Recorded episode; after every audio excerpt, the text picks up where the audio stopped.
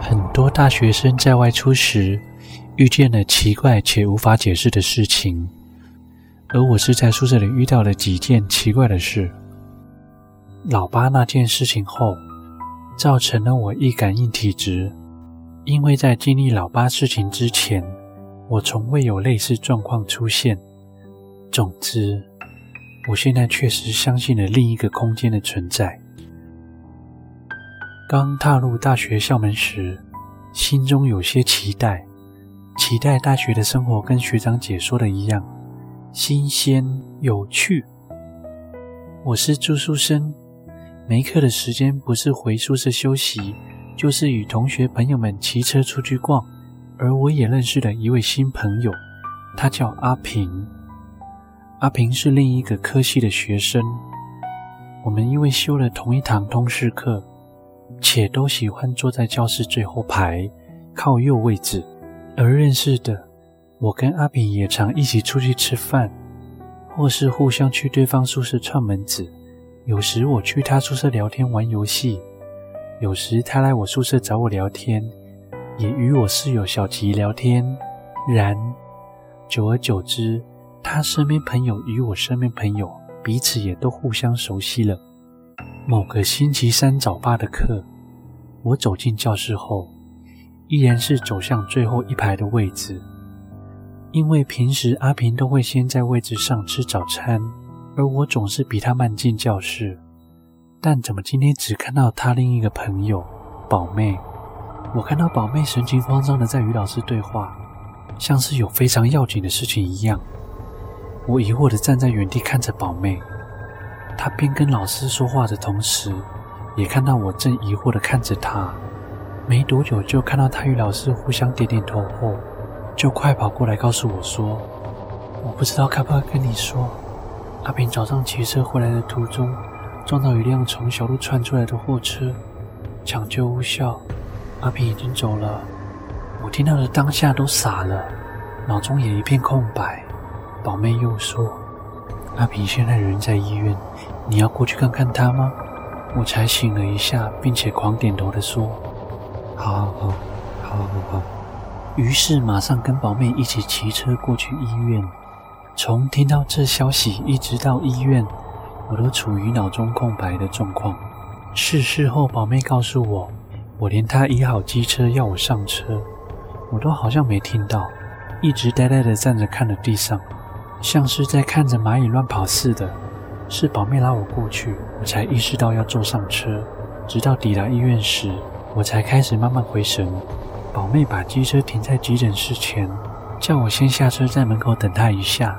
我也把安全帽递给了宝妹后，站在急诊室门口，我感觉自己还没有反应过来。宝妹把车停好后，急忙拉着我一起急匆匆地跑向太平间。我们乘坐电梯来到地下一楼，到了太平间门口，就听到一个女性在哭的声音。我用眼神询问宝妹，宝妹用无声的口型跟我说：“那位是阿平的妈妈。”我们进去后，就看到阿平已经被安置在尸袋里。尸袋的拉链拉到他肚子的位置，胸口一片惨白。阿平就这样躺在一台带滚轮的白铁推架上。阿平的脸也很苍白，但是面容就像在睡觉一样。我静静地站在他左手边，脑袋依旧无法运转，只听到旁边那台念经机及阿平妈妈低声啜泣的声音。约过了十几分钟至半小时左右，其实我也抓不准到底过了多久时间。礼仪社的人员来了，要将阿平带走。只见阿平妈妈强忍着泪水，并带着浓重鼻音跟我们说：“谢谢你们，我要带阿平回家了。你们快回去吧，不要耽误到上课时间。”同时将我们轻推向电梯口。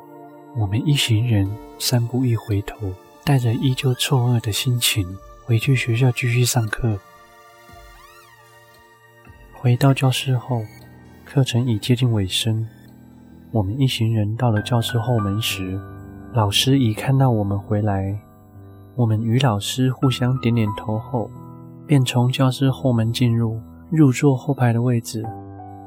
我感觉我还持续着失神的状态，但是我突然听见老师叫了阿平的名字。抬头才发现老师在点名。这时我看向了宝妹，宝妹也疑惑的表情看着我，想说宝妹早上不是已经跟老师说阿平在医院了吗？怎么还在点他的名字？这时老师又再次叫了阿平的名字，我便举手并缓缓说道：“呃，老师，他人在医院。”这时就像时间停止一样，老师的表情是有点惊讶，嘴巴微微张开。几秒后，老师才回道：“好，好，好，好，我知道了。”点完名下课后，其他同学也跑来问我和宝妹：“阿平怎么会在医院？他怎么了吗？”因为没经过阿平家属同意，所以也没和大家说。阿平已经走了，就只回大家：“阿平他妈妈把他带回去了。”说完，并以赶课为由先行离开。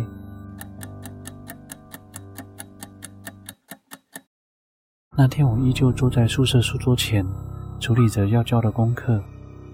我宿舍的格局是这样的，统一都是白墙加瓷砖地，房门进去后就是一个小玄关，右边有个全身镜，镜子的右边就是小鞋柜，厕所门则是面对着全身镜。过了小鞋柜后，踏上小阶梯即进入房间。房间地板是木质地板，左手边第一张单人床是我睡的床。右边则是我的书桌，再往里走就是小吉的床。他床旁有个窗户，书桌则和我一样在床尾的方向。那天晚上是阿平的头七，小吉外宿没回宿舍睡，我则是先去隔壁同学房间拿了些资料，回电脑桌前做作业。回房后我门也没全关，就是随手拨一下而已。反正左邻右舍大家都很熟，且等会儿可能还要去隔壁一趟，所以就没把门关上。彼时，房间很安静，只有敲打键盘发出的声响。我坐在书桌前，专注赶着要交的作业，突然听见我右耳的方向出现木质地板被踩的声音，也就是小玄关踏上房间木板时都会发出的叽叽声。当时我还很自然地往那里看了一下，因为平时只要有人进来，小吉或隔壁同学进来，都会踩到那个点且发出地板的声响，我也就会看过去一下，打个招呼，然后继续做自己的事。但是那天，我很自然地转过去看时，什么人影也没有，因为平时只要发出这个声响，就一定是有人进来踩到那个区块。所以当时我愣了一下，约有好几秒吧。在我还没回神时，我左手边小鸡床旁窗户上的公仔无缘无故就掉下来，掉到地板上，发出很大的声响。我才往窗户方向看过去，可是窗户根本没开，公仔是站在窗子沟，斜躺在纱窗上的。一般风是吹不倒的，要让这公仔掉到地上。必须是要从纱窗外用点力道拍打，才能让公仔掉下来。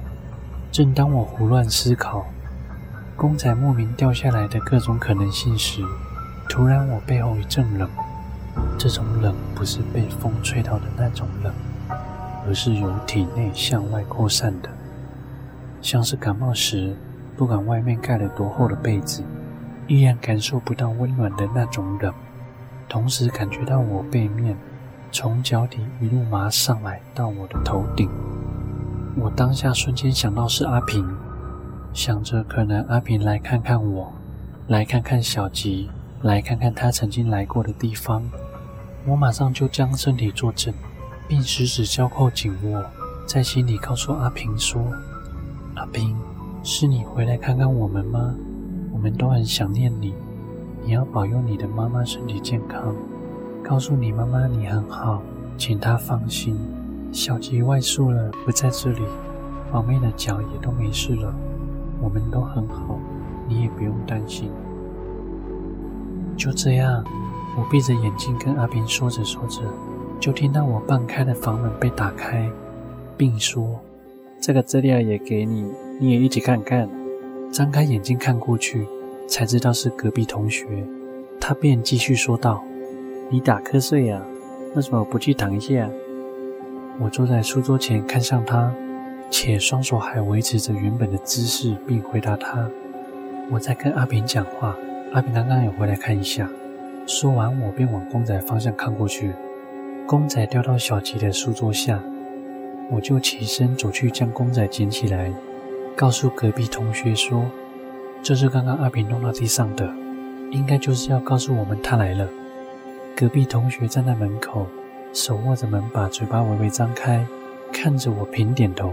我便马上回他说：“资料等一下看完就拿给你。”他才回神说道：“哦哦哦哦。”好，没关系，你看完再拿给我就好。便问我门要关吗？我说好啊，谢谢谢谢。门关上后，我便回书桌继续赶剩下的作业。当晚再也没其他奇怪的事情发生。隔天，我就跟宝妹小吉说了我昨晚遇到的事情，小吉也欲言又止的平点头。等我说完，小吉便马上说。难怪公仔有被移位，你们知道吗？这公仔是阿平拿笔电来我们宿舍那天带来送我的。他知道我喜欢，刚好他有这公仔，就拿来送我了。这时候我才知道，原来公仔原本是阿平的。请收拾好您随身物品，叫醒身边的人，饮用实币的纸袋、饮料。请丢至垃圾桶内，并于前方出口离开，谢谢。你相信这个空间的存在吗？若您也有类似的经验，或遇到无法解释的事件，也希望你能在影片下方留言，与我们分享讨论哦。